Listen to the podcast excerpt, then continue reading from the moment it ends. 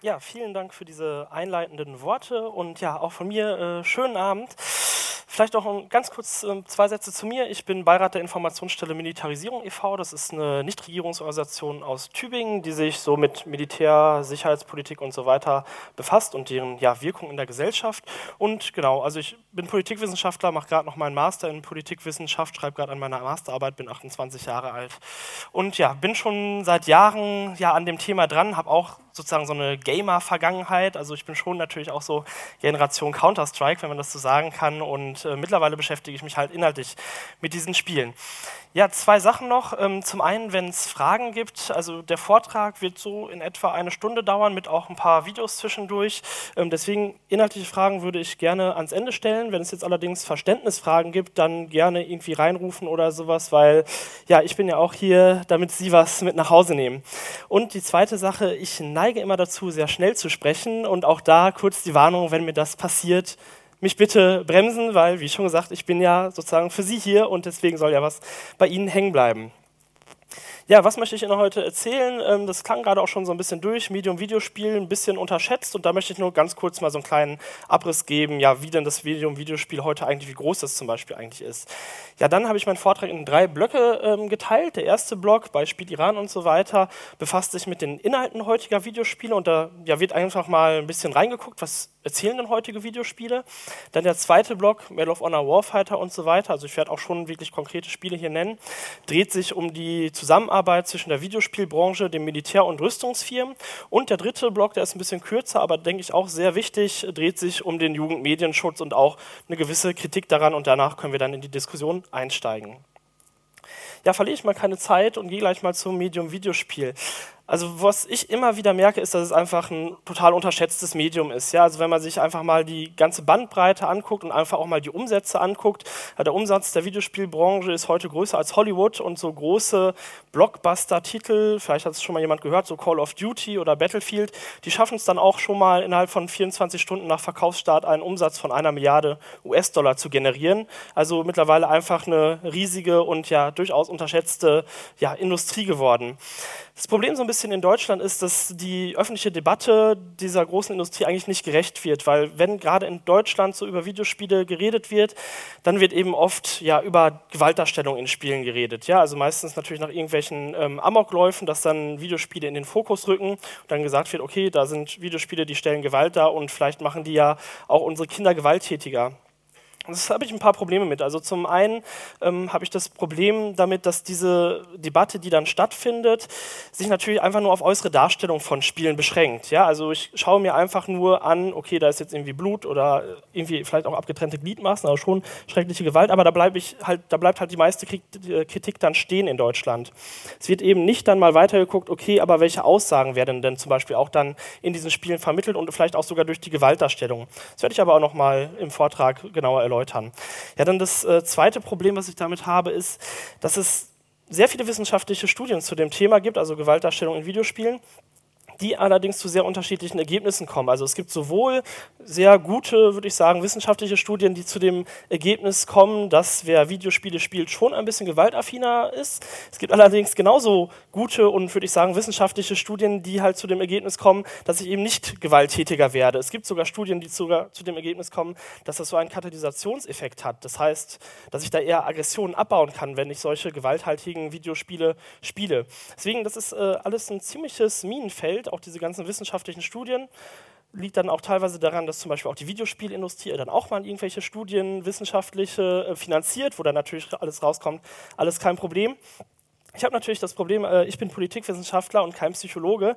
Ähm, deswegen ist es auch bei mir, dass ich das Thema ein bisschen ausklammere. Ja? Also das ist ein wichtiges Thema, denke ich, das muss man auch äh, diskutieren. Aber momentan gibt es da eben noch nichts oder noch kein Ergebnis, wo man sagen kann, so ist es, wenn es das überhaupt jemals geben kann. Deswegen, ich gehe sozusagen, ich klammer das ein bisschen aus und beschäftige mich dann mit den Inhalten von Videospielen, die eben auch durchaus ja, sehr wichtig sind und die man auch diskutieren muss. Ist auch ein bisschen das Problem, dass mittlerweile ähm, dieser ganze Streit auch nach den Amokläufen eben echt ähm, dazu geführt hat, dass zum Beispiel so die Gaming-Szene oder die Gamer-Szene sich auch sehr angegriffen fühlen, wenn man ihre Spiele schon kritisiert. Ja, also da wird sehr schnell gedacht, okay, man möchte irgendwie ihre Spiele verbieten oder sowas. Die fühlen sich dann sehr schnell so angegriffen. Dann kommt man noch in so eine Zensurdebatte und sowas. Deswegen, ähm, da muss man eigentlich so ein bisschen auch immer vorsichtig sein, dass sich da die ja, Seiten nicht vergrauen. Und deswegen würde ich einfach auch immer dafür plädieren, auch beim medialen Umgang mit Videospielen in Tageszeitungen und so weiter einfach mal Videospiele ernst zu nehmen und eben nicht bei solchen äußeren Darstellungen ja, stehen zu bleiben, weil eben Videospiele auch viel gespielt werden. Also hier mal eine Grafik von der Gesellschaft für Konsumforschung, ähm, die festgestellt hat, dass 31,5 Millionen Menschen in Deutschland digitale Spiele spielen, wobei dann regelmäßig, das sind dann 26 Millionen, Wobei das jetzt auch nicht immer die sind, die jetzt irgendwie eine Playstation oder Xbox oder sowas zu Hause haben oder am Computer spielen, sondern da werden auch schon die zugezählt, die jetzt zum Beispiel am Handy spielen. Ja, also gerade diese Mobile Games sind natürlich auch ein riesiger Bereich, aber eben schon sehr viele Leute, die eben digitale Spiele spielen und übrigens auch da, nur am Rande bemerkt, sehr interessant, dass auch eben sehr viele Mädchen und Frauen Videospiele spielen. Also ähm, wenn ich hier in die Runde gucke, ist es sehr männlich dominiert, aber wenn dann gespielt wird, sind da auch sehr, sehr viele Frauen. Ja, komme ich mal so zu dem ersten Blog, zu den Inhalten heutiger Videospiele. Und das möchte ich an einem realen Beispiel festmachen. Und zwar am Beispiel Iran, an dem Atomstreit mit dem Iran oder zwischen dem Iran und den westlichen Staaten. Ähm, ich denke, davon haben die meisten Leute schon mal gehört, dass es da einen großen Streit gab um das iranische Atomprogramm dass der dann auch in Videospielen ähm, ja, thematisiert wird. Dazu komme ich aber gleich erstmal zu diesem Atomstreit. Das gibt es schon seit den 1959er Jahr, äh, 1959, dass äh, es so ein Atomprogramm im Iran gibt und der Westen halt schon eigentlich seit jeher unterstellt hat, dass der Iran versucht, Atomwaffen zu bauen. Es gab dann sogar äh, den Fall, dass schon Atomanlagen verheimlicht wurden vom Iran, also gegenüber der Internationalen Atomenergieaufsichtsbehörde. Und gerade als dann auf der einen Seite George W. Bush war, als schon Hardliner, auf der anderen Seite dann Mahmoud Ahmadinejad Ahmadinejad, der iranische Präsident, auch schon eher ein Hardliner war. Die haben sich dann natürlich auch schon gegenseitig aufgewiegelt, wo man auf der einen Seite sagen muss, auch schon, na klar, der Iran war schon von Feinden umgeben oder ist auch nach wie vor von Feinden umgeben. Der fühlte sich wahrscheinlich auch bedroht. Allerdings dass Atomanlagen verheimlicht waren und äh, wurden, ist natürlich auch nicht ohne. Und es wurde natürlich auch schon ein gewisser ja, Geheimdienstkrieg geführt. Also es wurden iranische Atomwissenschaftler ermordet. Ähm, es gab diesen Stuxnet-Virus, äh, Computervirus, der das iranische äh, Atomprogramm lahmgelegt hat. Also da fand schon sozusagen so ein unterschwelliger Krieg statt, der dann auch von Videospielen aufgegriffen wurde. Und das erste Spiel, was das so ja, etwas deutlicher thematisiert äh, hat, war Kum, das Spiel Kuma War aus den USA. Assault on Iran heißt da die Mission. Kuma War, das ist so ein Third-Person-Shooter, sieht man da eben von 2005, noch nicht jetzt so total super Grafik, aber schon nicht schlecht. Ähm, ist eben so ein Third-Person-Shooter, wo man dann US-Soldaten spielt. Und in dieser Mission äh, muss man eine iranische Atomanlage in Natanz stürmen, eben als US-Soldat. Da muss man dann auch viele iranische Soldaten töten und dann äh, Atomwissenschaftler auch gefangen nehmen und quasi entführen. Das Ganze konnte man sich kostenlos oder kann man sich sogar nach wie vor kostenlos downloaden. Aus dem Internet ist halt werbefinanziert.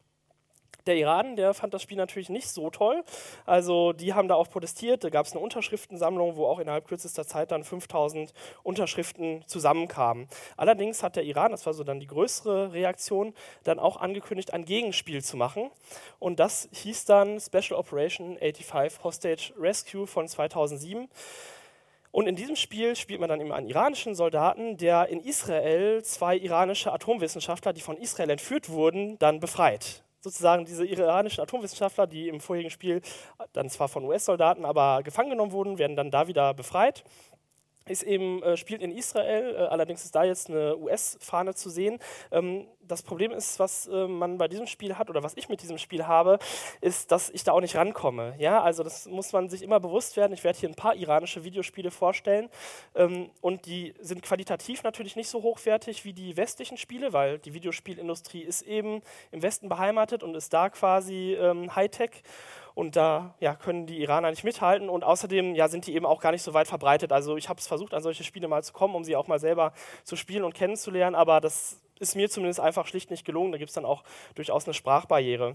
Aber das eben schon ja, so als Gegenspiel und zeigt eben schon, dass sich der Iran das nicht gefallen lässt, sowas, wenn sie da quasi negativ in Spielen dargestellt werden. Ja, dann 2011 kam dann aber erst der richtige Dammbruch mit dem Spiel Battlefield 3. Ist jetzt wieder sozusagen ein westliches Videospiel von Electronic Arts. Das ist die zweitgrößte Videospielfirma der Welt, angesiedelt in den USA. Und äh, dann richtig entwickelt wurde diese Software dann von DICE. Das ist halt so eine Spiele-Software-Entwicklungsfirma, ähm, die in Schweden beheimatet ist. Und Electronic Arts ist sozusagen dann der große Publisher. Ja, vielleicht erstmal so ein bisschen zu den ähm, ja, äußeren Gegebenheiten dieses Spiels. Ähm, 17 Millionen verkaufte Exemplare weltweit, also einfach schon riesig, äh, eine Million Mal verkauft, allein in Deutschland. Also auch das natürlich eine enorme Zahl. Es gab eine riesen Werbekampagne mit Fernsehwerbung, aber auch sowas hier, dass dann ähm, echte Panzer durch London gefahren sind mit so einem Battlefield 3 transparent an der Seite, so als Werbekampagne, also wirklich riesig. Und es wurde dann für dieses Spiel auch dann mit dem schwedischen Militär zusammengearbeitet, unter anderem zu, für die Soundaufnahmen. Also natürlich die Waffen, die in dem Spiel dargestellt werden, wurden dann quasi mit dem Original-Sound oder zumindest einem mehr oder weniger realistischen Sound Sound dann dargestellt. Deswegen natürlich auch das ganze Spiel sehr waffenaffin. Ich habe mal hier das äh, Lösungsbuch von Battlefield 3. Wer sich das mal genauer angucken äh, möchte, kann gerne gleich mal zu mir kommen nach dem Vortrag. Aber ich denke, man sieht vielleicht hier so ein bisschen, das ist eher so ein Waffenkatalog. Ja, also es hat natürlich schon einen großen Fokus, dieses Spiel, auf Waffen, die dann wirklich auch originalgetreu dann nachgebildet werden bis zur letzten Schraube. Ja, aber jetzt mal so ein bisschen zum Inhalt dieses Spiels und ähm, da möchte ich mal mit einem Zitat beginnen von Martin Lorber, der ist ähm, Pressesprecher von Electronic Arts Deutschland. Ähm, dieses Spiel spielt eben auch im Iran, aber er sagt, es werden in dem Spiel keinerlei politische Aussagen getroffen. Das so ein bisschen mal bitte im Hinterkopf behalten, wenn ich das Spiel nämlich jetzt mal etwas detaillierter vorstelle.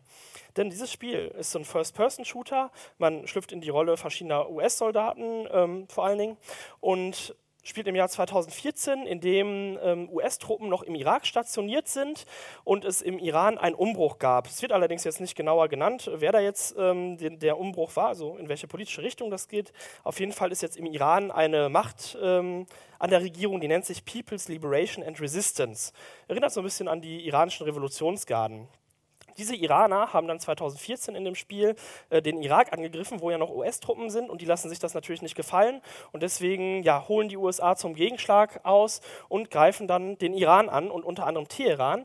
Und dazu möchte ich jetzt mal das erste Video zeigen, einfach auch mal für die Leute, die jetzt vielleicht noch nicht so wissen, wie jetzt aktuelle Videospiele aussehen, einfach mal, damit äh, sie so einen Einblick gewinnen können. So sieht dieses Spiel dann aus. Genau. Immer nur kurz. We are mission launch. Repeat, we are mission launch.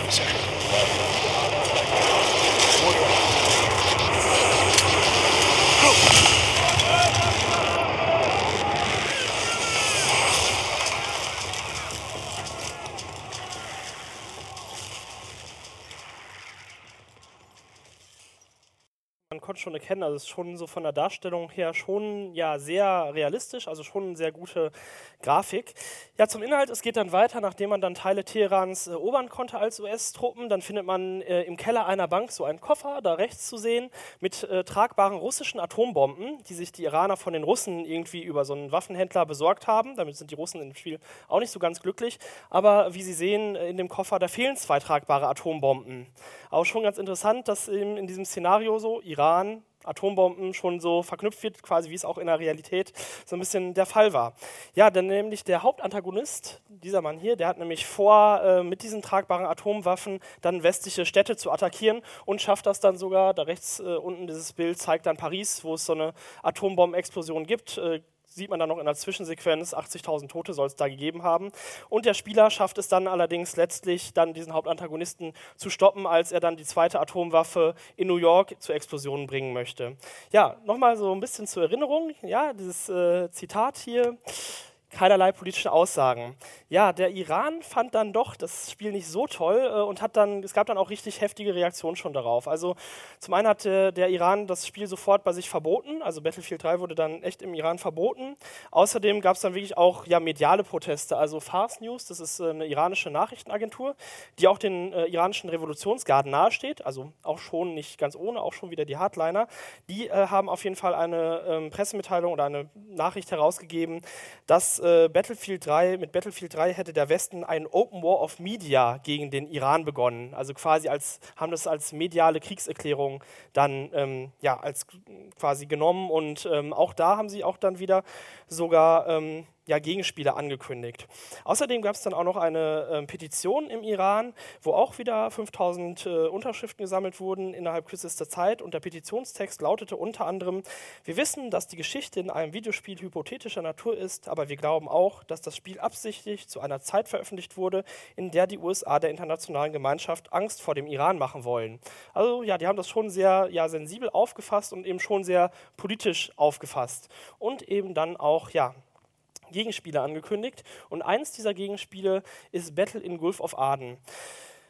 Spiel wurde äh, dann 2012 veröffentlicht, unter anderem auch mit Hilfe des iranischen Militärs. Also die waren da sehr drin involviert, weil Battle in Gulf of Aden ist jetzt kein Spiel, was sich direkt gegen den Westen richtet, sondern eher ein eigenes Rekrutierungsspiel. Also sozusagen haben die Iraner gesagt, okay, wir haben jetzt Battlefield 3 bei uns verboten, wir erkennen aber an, es gibt so eine Nachfrage irgendwie nach solchen Shooter-Spielen, aber also entwickeln wir unseren eigenen Shooter, damit die Kinder dann den spielen können und dann vielleicht noch für unser Militär ähm, dann rekrutiert werden können. Das deswegen spielt man in diesem Spiel dann so ein Antipiraterie-Szenario in Somalia. Also weil vor der Küste Somalias äh, schippert nicht nur die Bundeswehr und andere EU-Staaten rum, sondern eben auch der Iran und das kann man dann danach spielen.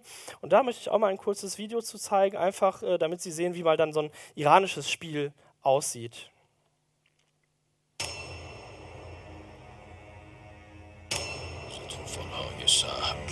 برای ترس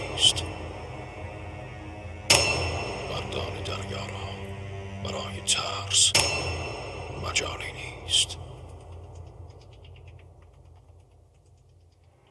Ja, also auch da kann man sagen, so von der Grafik her ist das schon nicht ähm, schlecht. Also es kann natürlich trotzdem nicht so mit Battlefield 3 äh, mithalten. Allerdings ähm, eben auch da das Haupt, ja, in Anführungsstrichen Problem, man kommt auch einfach nicht hierzulande daran. Also natürlich, die, der Verbreitungsgrad ist natürlich wirklich längst nicht so groß wie eben bei Battlefield 3, was eben äh, weltweit 17 Millionen verkaufte Exemplare hatte.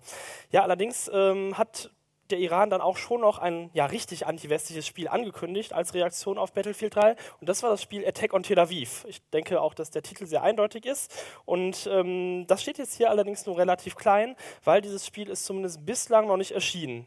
Ja, und ähm, ich hoffe auch mal, dass es nicht erscheint, weil momentan haben sich ja auch die Wogen zwischen dem Westen und dem Iran ein bisschen geglättet. Deswegen glaube ich auch nicht, dass es noch erscheint. Aber zumindest auch diese Ankündigung war dann wirklich ja, eine direkte Reaktion auf Battlefield 3. Da gibt es ein äh, Zitat von Berus Minei, das ist der Geschäftsführer der Nationalen Stiftung für Computerspiele im Iran, der dann sagt, das Spiel stellt die iranische Reaktion auf amerikanische Soldaten im Kampf auf Teherans Straßen in Battlefield 3 dar. Wo man natürlich schon mal fragen kann, ja, warum denn dann äh, Attack on Tel Aviv, weil israelische Firmen haben halt bei Battlefield 3 nicht mitgewirkt, ja, aber naja, das war dann wahrscheinlich so der naheliegendste Feind. Ja, weiter geht's jetzt wieder ein äh, westliches Spiel, wobei, wenn ich weiter geht's sage, ähm, darf man sich jetzt nicht so vorstellen, als ob das jetzt irgendwie ein von oben geleitetes, äh, ein von oben geleiteter Propagandafeldzug war, irgendwie, dass jetzt wieder eine westliche Firma gesagt hat, okay, hey, der Iran hat so ein irgendwie anti-westliches Spiel angekündigt, jetzt macht der Westen wieder ein anti-iranisches Spiel, sondern ja, das ist schon unabhängig voneinander. Aber 2013 erschien dann Arma 3, ähm, auch wieder so ein Militärvideospiel von Bohemia Interactive, das ist eine tschechische Videospielfirma. Das Spiel spielt im Jahr 2035 und ja, so sieht äh, Europa dann aus und Vielleicht sehen Sie es da, das rote, äh, das ist der Iran. Der Iran hat schon äh, die Türkei eingenommen und auch schon Teile von Griechenland und überhaupt für den Westen sieht es nicht so gut aus. Die NATO ist zerbrochen. Ähm, ja, die Ukraine wurde von Russland eingenommen. Also ähm, sozusagen aus westlicher Sicht ein eher dystopisches Szenario, in dem halt auch wieder ein starker Iran zu sehen ist. Und da habe ich mal mit einem Videospielentwickler von Bohemia Interactive gesprochen und ihn einfach mal gefragt, ja, warum habt ihr denn dann den Iran als Feindbild genommen? Warum irgendwie niemand anderen oder wo, wie habt ihr da die Auswahl getroffen?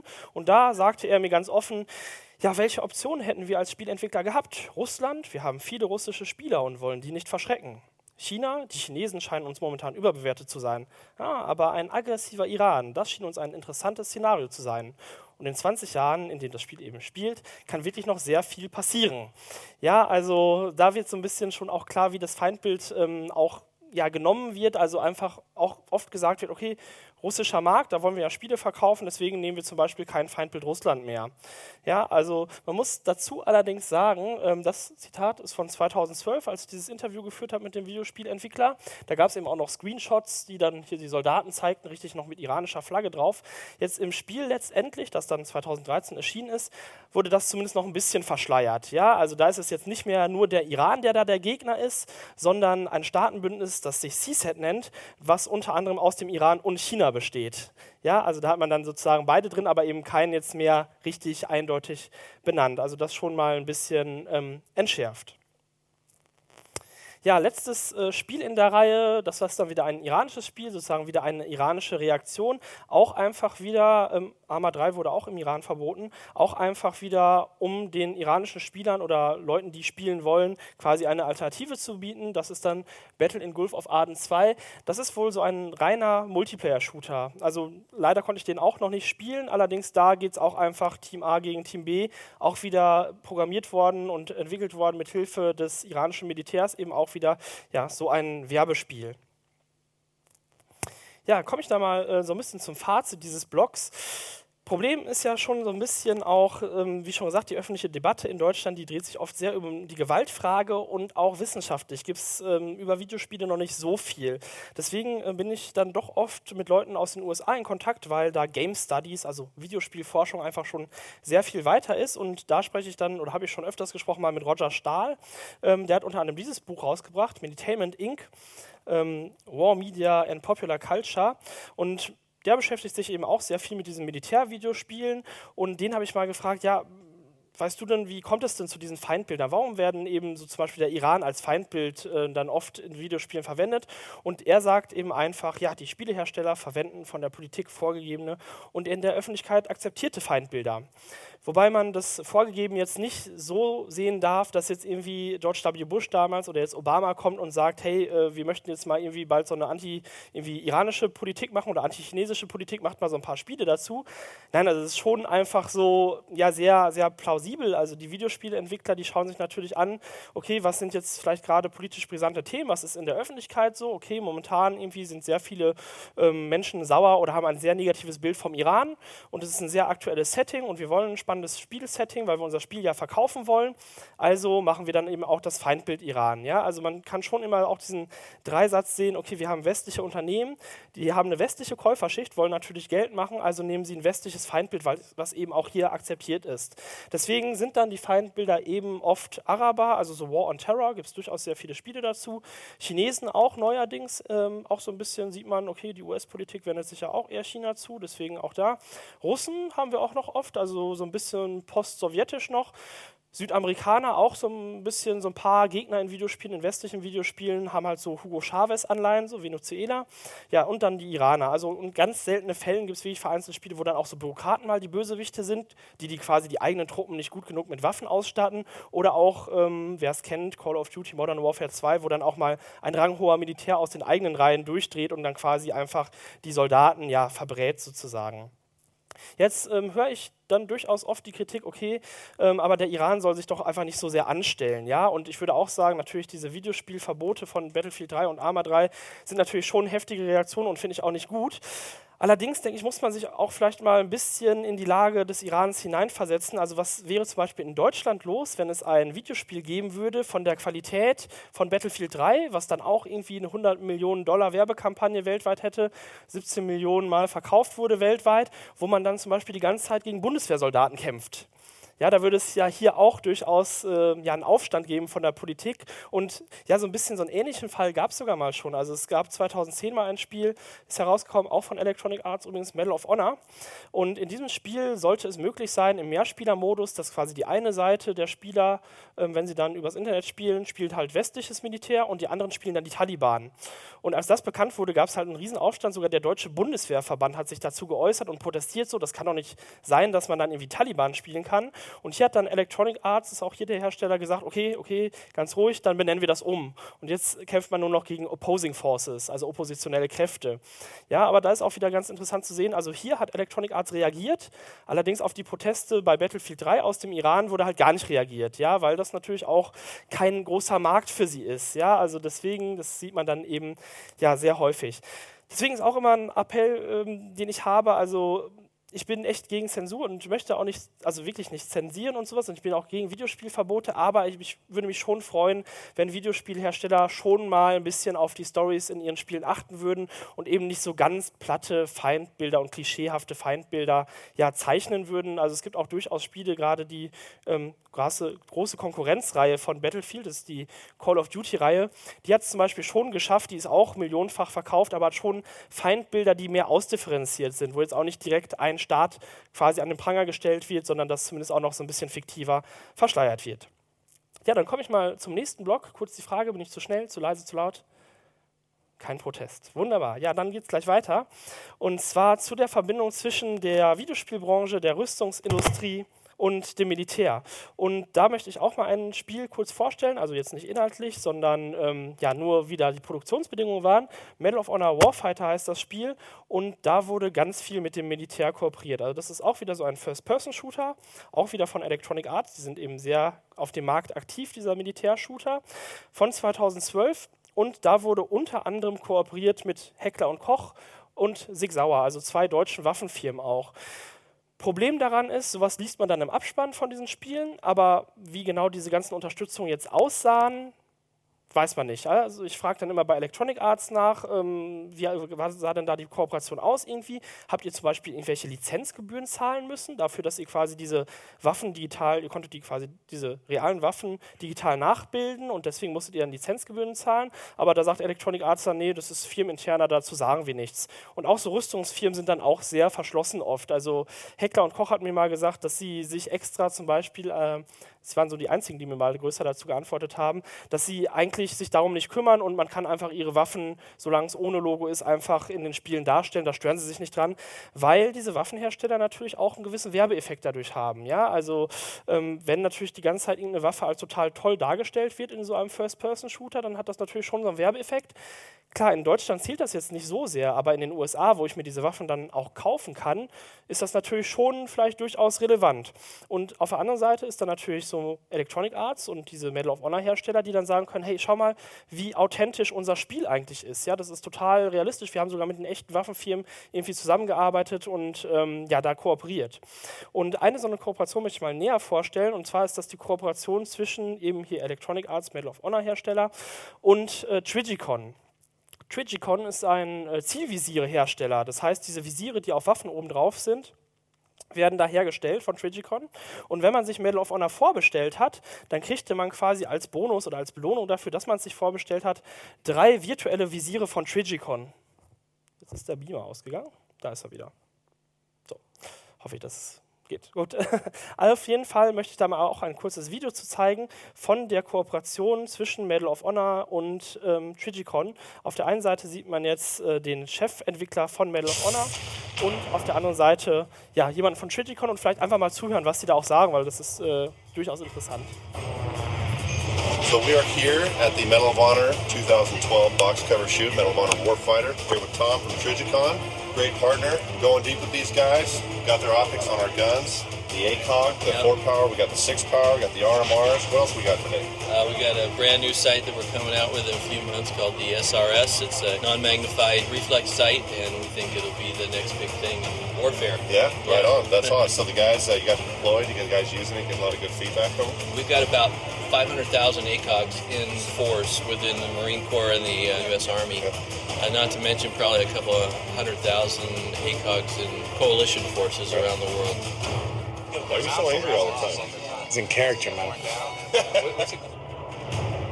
it was a natural fit for Trigicon to be a part of the Medal of Honor stuff because we found out that you guys would only partner with us if we were doing something to give back to the guys. You know, we learned long ago that we definitely have to give back to those who give us everything. Right. And uh, we appreciate you. We appreciate your partnership. And, and we love your stuff. And I know the gamers around the world will love it as well. Glad to be a part. Ja, Love Your Stuff und ja, Great Partner. Also schon eine sehr enge Kooperation da zwischen den beiden und eben dann ja zu beider Vorteile. Also es gab sogar ähm, einen Entwickler, der so Hieb- und Stichwaffen herstellt fürs Militär. SOG Knives heißt der. Und der hat dann quasi für dieses Spiel, sozusagen zu Ehren dieses Spiels, sogar dann eine Streitaxt entwickelt, so eine Kampfaxt, so eine Medal of Honor Axt, extra für dieses Spiel quasi, die man sich dann, die sich dann Fans kaufen konnten. Das ist so die eine Kooperation, die es dabei gab. Außerdem gab es dann auch noch mit dem Militär Kooperation. Und zwar unter anderem, das kann man dann auch im Abspann dieses Spiels lesen, mit der GROM. Das ist eine polnische Spezialeinheit, Militärspezialeinheit, die auch in, eben in diesem Spiel vorkommt. Außerdem stand auch sehr lange auf der Website zu diesem Spiel, dass auch mit äh, dem KSK, den Kommando Spezialkräften der Bundeswehr, zusammengearbeitet wurde. Allerdings das hat mich ziemlich gewundert, deswegen habe ich mal bei der Bundeswehr nachgefragt oder beziehungsweise beim Verteidigungsministerium so, hat, hat die Bundeswehr neuerdings so eine Videospielkooperation, das machen die doch sonst nicht. Und da wurde mir gesagt, dass es eine Anfrage gab von Electronic Arts an die Bundeswehr, ob sie da eine Unterstützung kriegen können. Allerdings hat dann das Verteidigungsministerium wohl gesagt, also ja, theoretisch geht das schon, allerdings nur unter je, diesen und jenen Voraussetzungen. Ähm, Allerdings hat sich dann auf der anderen Seite Electronic Arts deswegen dann nie wieder gemeldet. Trotzdem stand das dann lange auf der Website einfach so als Werbeeffekt. Also muss man schon sagen natürlich, dass es eine Fehlinformation war. Also das KSK hat da nicht mitentwickelt. Dennoch ist es spielbar und das stört die Bundeswehr eben auch nicht, weil eben westliches Militär in diesem Spiel sehr gut dargestellt wird.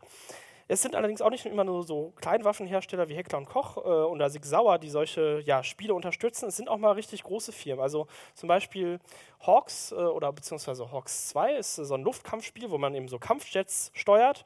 Und da gab es eine ganz, ganze Bandbreite von Kampfjet-Herstellern, die das unterstützt haben.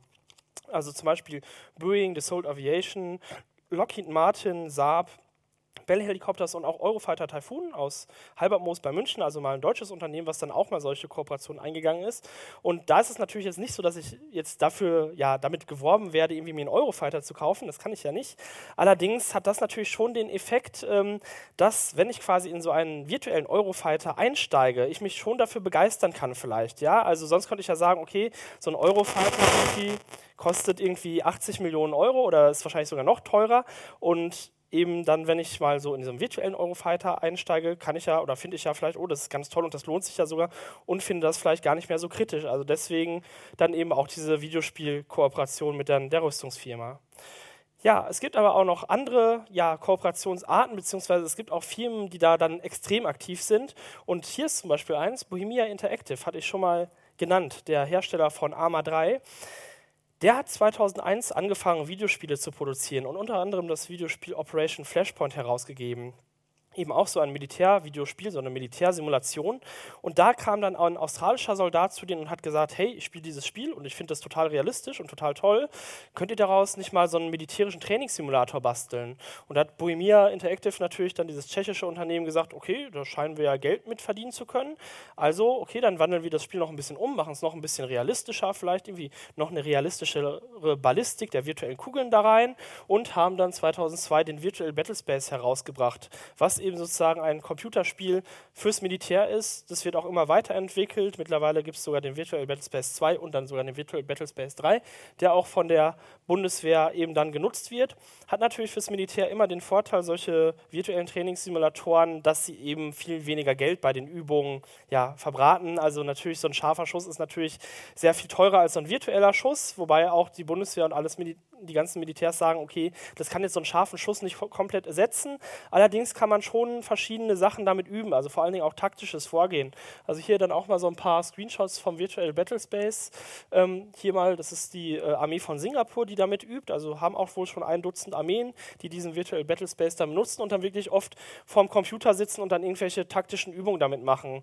Zum Beispiel ist eine Übung wohl, dass man als Soldat an einem Checkpoint steht, dann ein ziviles Fahrzeug auf einen zufährt fährt und ja, dann wird halt geguckt, wie reagiert man. Und quasi soll den Soldaten dann da beigebracht werden, wie sie eigentlich zu reagieren dann zu reagieren haben. Also das ist eher so ein ja, Taktiktrainer. Allerdings muss man gar nicht äh, bis nach Tschechien gehen, um da eine ja, einstige Videospielfirma zu finden, die in der Rüstungsindustrie tätig ist, sondern es reicht auch schon bis nach, nach Frankfurt zu gehen. Denn in Frankfurt sitzt das Unternehmen Crytek. Unternehmen Crytek ist eines der wenigen deutschen Videospielhersteller, die auch ja, Blockbuster-Spiele herstellen, also wirklich, die dann auch äh, weltweit vertrieben werden. Also vielleicht schon mal jemand gehört, Crisis-Spiele, also die dann auch schon eine Millionenauflage haben und eben ja auch durchaus sehr beliebt sind. Und dieses Unternehmen, ähm, muss man dazu sagen, äh, da steht noch 600 Mitarbeiter, die ähm, haben gerade arge Finanznöte und sind wohl insolvent. Deswegen steht auch nicht ganz fest, ob die nicht jetzt, ähm, ja, vielleicht nicht ganz verschwinden, aber auf jeden Fall werden sie wohl keine momentan 600 Mitarbeiter mehr haben. Trotzdem immer noch relativ groß. Zumindest Crytek stellt die sogenannte Cry-Engine her.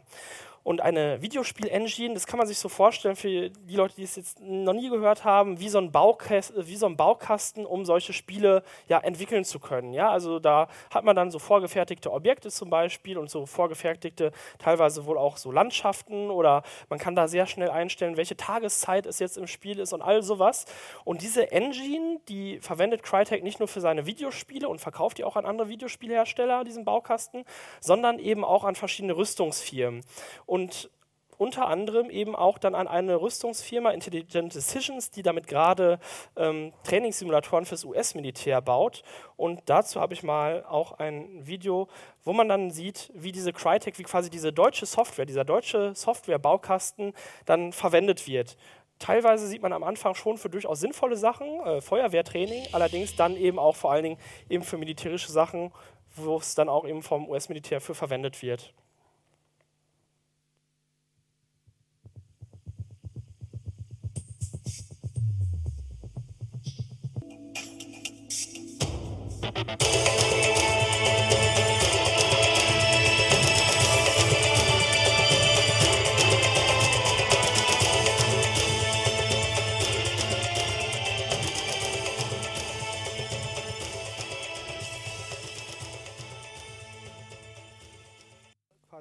Deutsche Software wird dann nicht nur eben von der US-Armee äh, genutzt, sondern auch von ganz vielen Firmen auch wurde es schon gekauft. Also na klar, Lockheed Martin auch ein US-Unternehmen, allerdings dann auch die äh, Polizei von Dubai, die eben diese Software verwendet, um dann eben damit zu trainieren. Maggot, ein britisches Unternehmen, Bechtel, ThyssenKrupp, ähm, eben auch ThyssenKrupp Marine Systems, die damit ähm, so Marine-Simulatoren ja, machen, um ja, Soldaten beizubringen, wie sie Hubschrauber einweisen auf Marineschiffen zur Landung. Und auch das Unternehmen Thales nutzt diese CryEngine aus Frankfurt.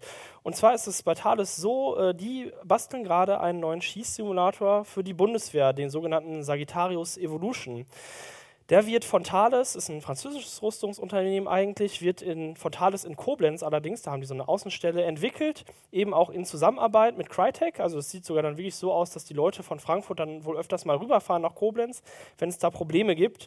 Und ja, da wird dann so ein neuer Schießsimulator entwickelt, eben vor allen Dingen das grafische Gerüst. Sieht dann so aus, wenn dann da geübt wird, äh, Soldaten dann teilweise richtig mit Gewehr schon in solchen Schießkinos, dann auch noch so ein Luftdruckrückstoß oder dann auch mal mit so einem Dingo-Radpanzer dann direkt auch im Schießkino, um das dann auch solche Einsätze zu üben und hat eben auch fürs Militär einen großen Vorteil, diese Grafik-Engine dann und auch diese Engine an sich einzusetzen. Also hier mal ein Zitat, das stammt aus einem Artikel hier aus der Strategie und Technik, das ist so ein Rüstungsfachmagazin, Weiterentwicklung der AGSHP, das ist so der allgemeine Schießsimulator.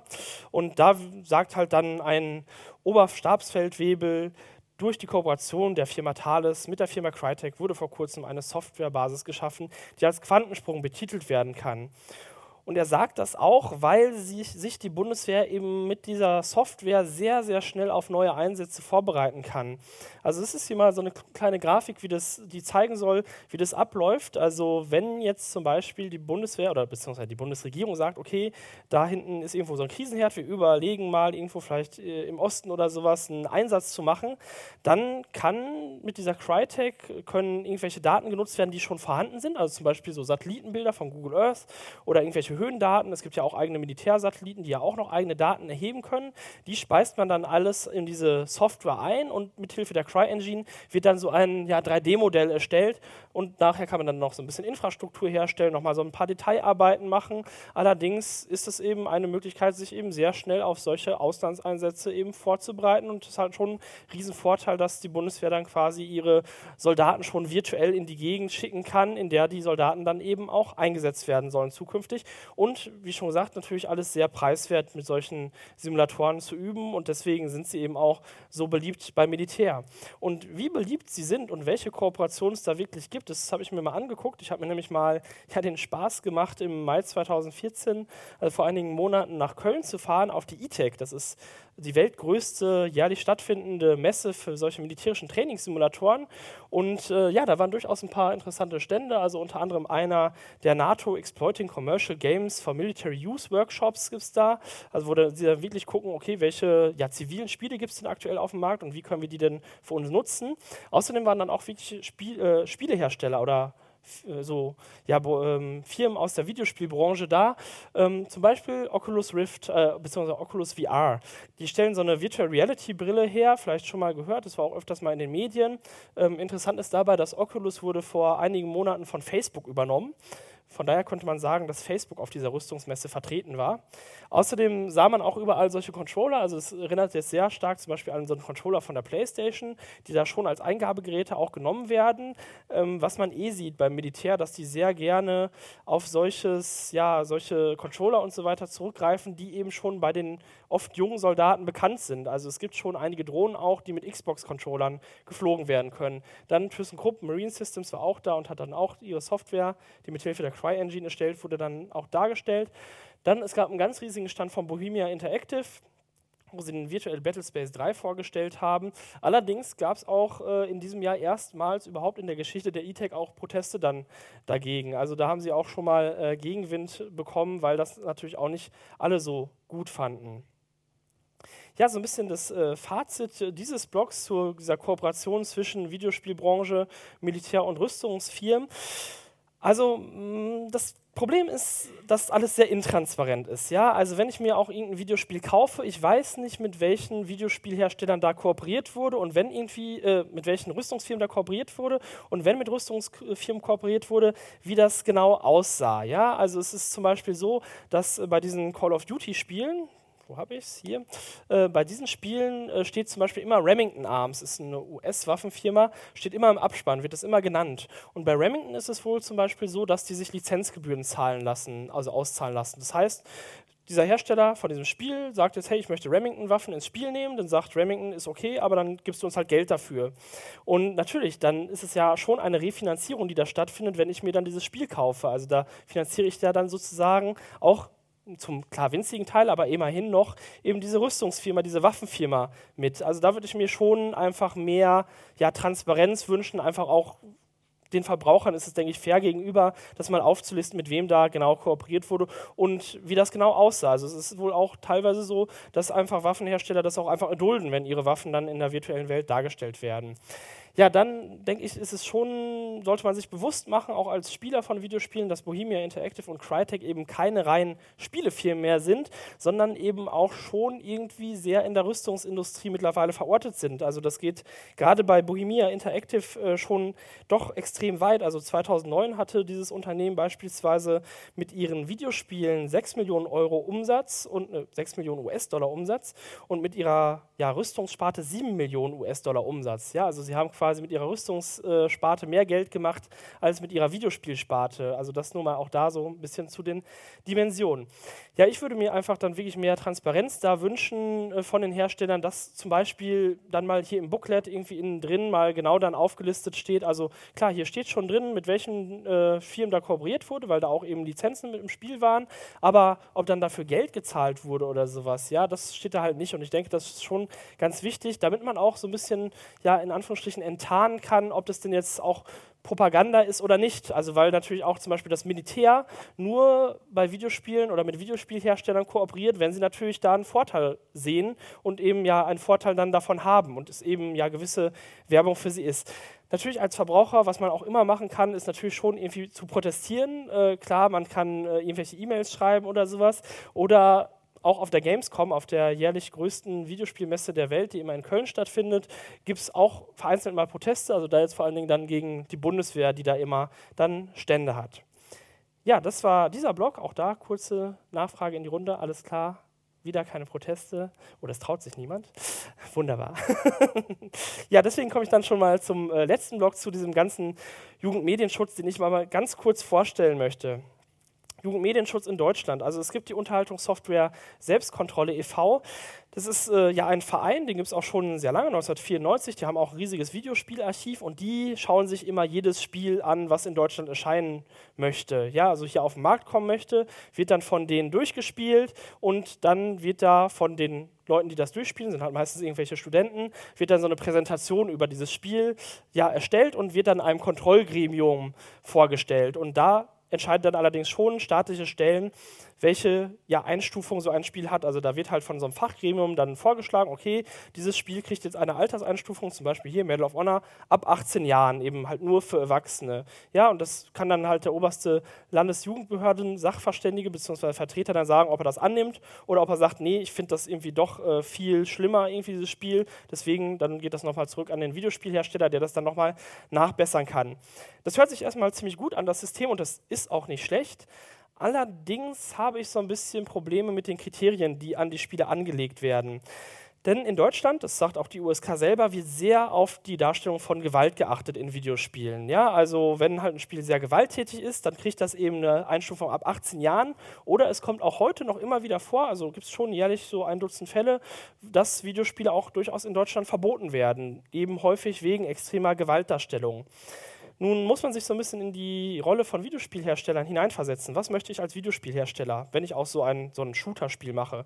Ich möchte es natürlich verkaufen. Also möchte ich natürlich auch, dass mein Spiel erstmal überhaupt in Deutschland erscheinen darf und natürlich eigentlich sogar im Idealfall ich eine möglichst größte Zielgruppe habe. Ja? Also sogar am besten sogar vielleicht noch ab 16 Jahren oder so freigegeben ist. Also was mache ich? Weil ich weiß, okay, der deutsche Jugendmedienschutz, der guckt sehr auf Gewaltdarstellung ich entschärfe da die Gewalt in meinem Spiel. Ja? Also ich mache da weniger Blut rein, äh, vielleicht irgendwelche, das Gliedmaßen können irgendwie nicht mehr abfliegen oder sowas. Es gibt keine Todesschreie mehr und so weiter. Okay, ja, allerdings, was ich dann am Ende daraus gemacht habe aus meinem Kriegsspiel, ist natürlich ein Spiel, in dem Krieg sehr verharmlosend dargestellt wird, ja, und am Ende habe ich halt doch einen sehr sterilen Krieg und da ist halt die Frage, die ich mir oft stelle, ob das denn dann so der Sinn des Ganzen ist oder ob das dann auch so toll ist irgendwie. Weil es gibt da durchaus ähm, interessante Fälle, wo man dann auch sieht, dass wirklich nur auf diese Gewaltdarstellung geachtet wird und doch sehr wenig auf die Inhalte von Spielen. Ähm, nehme ich zum Beispiel mal das Beispiel hier von äh, Battlefield 3, das wurde eben auch ab 18 Jahren freigegeben. Und ja, die Story habe ich ja schon ein bisschen vorgestellt und am Ende kam ja schon raus, man kann dann quasi den Oberbösewicht dann auch in New York stoppen, wie er die Atombombe dann eigentlich zur Explosion bringen will, aber am Ende ist man halt der große Held. Und auch überhaupt, also dieser ganze Militäreinsatz, da ist man eigentlich ziemlich gut drin. Ja? Also überhaupt in den meisten Videospielen, in diesen Kriegsvideospielen ist man ja der große Held. Also Krieg wird sehr positiv dargestellt und ja, man kann schon bisweilen sagen, dass diese Spiele sehr kriegsverherrlichend sind. Nun mal zu einem anderen Spiel. Spiel Spec Ops The Line heißt das, ähm, ist aus Berlin, also ein Berliner Entwicklung, Entwicklerstudio, leider nur eine Million Mal verkauft, ist auch ein Kriegsspiel, ja, und von der Mechanik her, das ist so ein Third-Person-Shooter, sieht man dann so aus dieser Rückenperspektive, aber auch extrem brutal, ja, also man sieht es vielleicht da schon, wird so jemand, äh, der am Boden liegt, dann noch äh, malträtiert, ähm, in diesem Spiel kommen zum Beispiel auch Angriffe, werden gezeigt mit weißem Phosphor, wie da Leute verbrennen, also wirklich sehr brutal und dieses Spiel wurde dann fast verboten. Allerdings macht dieses Spiel am Ende, ja, ist eben kein normales Videospiel oder nicht so ein kriegsverherrlichendes Spiel, weil es am Ende eben zeigt, was man eigentlich angerichtet hat. Ja, da wird einem quasi so ein Spiegel vorgehalten, so in den letzten Szenen, und da wird mal gesagt, äh, was hast du eigentlich gemacht als Spieler? Ja, du hast irgendwie zwar aus Versehen, aber du hast irgendwelche Zivilisten getötet, du hast Leute verbrannt, du hast teilweise auf deine eigenen Truppen geschossen und sowas. Und Krieg ist eine sehr schlechte Sache. Ja, also hier wird sozusagen auch die Gewaltdarstellung dazu benutzt, um Krieg halt als etwas Schlechtes und Grausames darzustellen.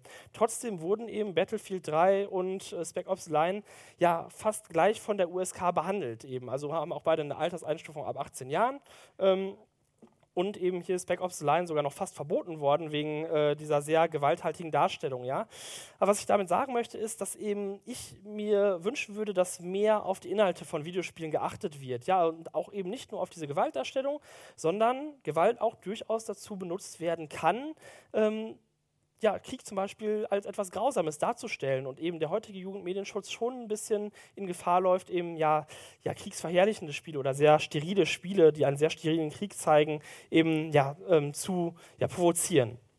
Und wie sehr die USK auf solche äh, äußeren Darstellungen achtet, das schreibt sie sogar dann ja sehr höchst selbst auch auf ihrer Website und zwar zum Genre, also zum Videospielgenre der militärischen Strategiespiele. Militärische Strategiespiele so. Das bekannteste ist eigentlich so die Civilization-Reihe. Vielleicht schon mal der eine oder die andere gehört.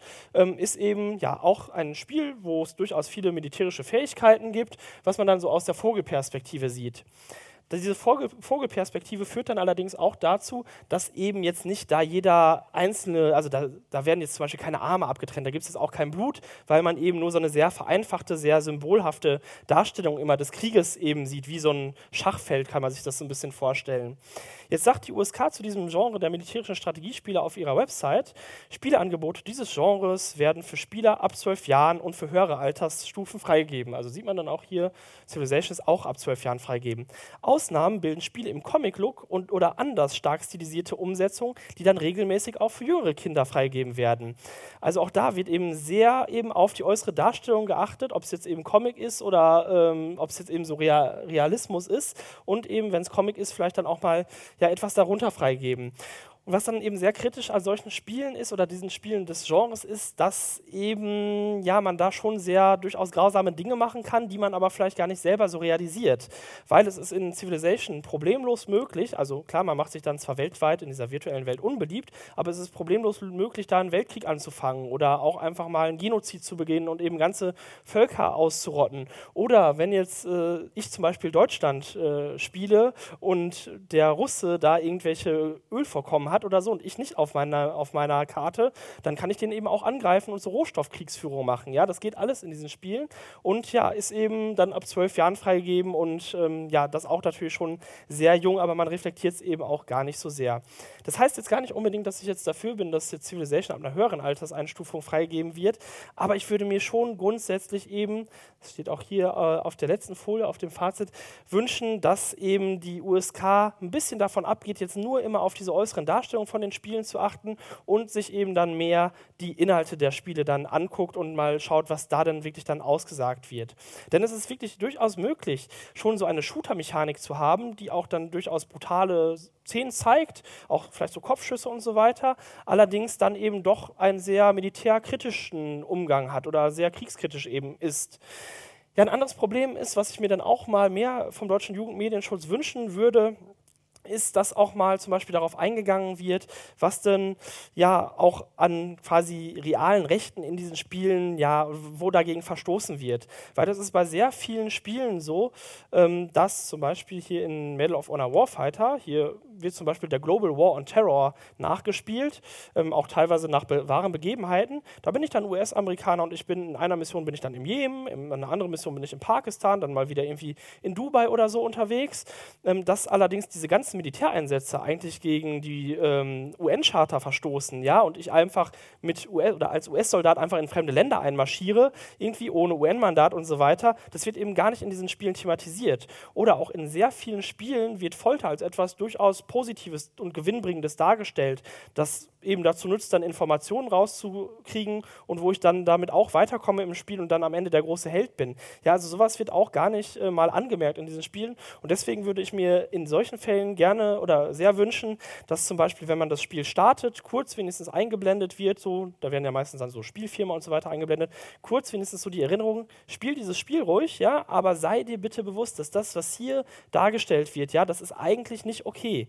Ja, und dann könnte man natürlich auch noch so weit gehen und sagen, okay, dann in der Spielebeschreibung, irgendwie in diesen kleinen Booklets, die dann meistens dabei sind, dass dann da auch noch mal, na, jetzt kriege ich es nicht raus, doch, dass hier dann auch zum Beispiel mal dann noch weitere Infos dazu drinstehen, wo denn da genau gegen welche Rechte verstoßen wird.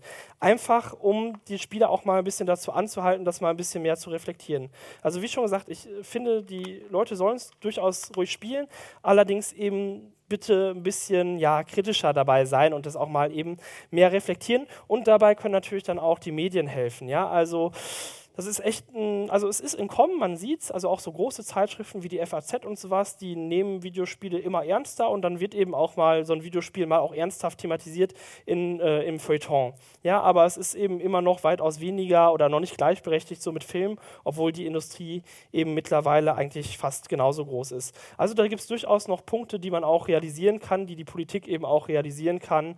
Ähm, zum Beispiel eben ja solche Warnhinweise zumindest oder eben mehr Aufklärung zu leisten. Auch zum Beispiel, das ist jetzt immer ja, so ein bisschen der leidige Appell am Schluss, das Fach Medienkunde an Schulen. Ja, also ich glaube, das wird schon seit 30 Jahren oder so gefordert, auch bei, wegen Facebook und so weiter. Ja, aber auch klar bei Videospielen. Es wäre eigentlich schon mal nötig, ähm, sowas zu machen eben und dann mal ja die jungen Leute dazu anzuhalten, eben das mal kritischer zu reflektieren. Weil äh, klar steht hier drauf, ab 18 Jahren freigegeben. Ja, aber naja, auch Zwölfjährige wissen, äh, wie sie an solche Spiele kommen. Äh, das weiß ich aus eigener Erfahrung. Ja, also das ist durchaus möglich und deswegen müsste man da auch eigentlich schon ja, mit der Aufklärung anfangen. So, ich habe jetzt äh, extrem lange geredet und ähm, da können wir jetzt gerne ähm, in die Diskussion einsteigen und ja, vielen Dank fürs Zuhören.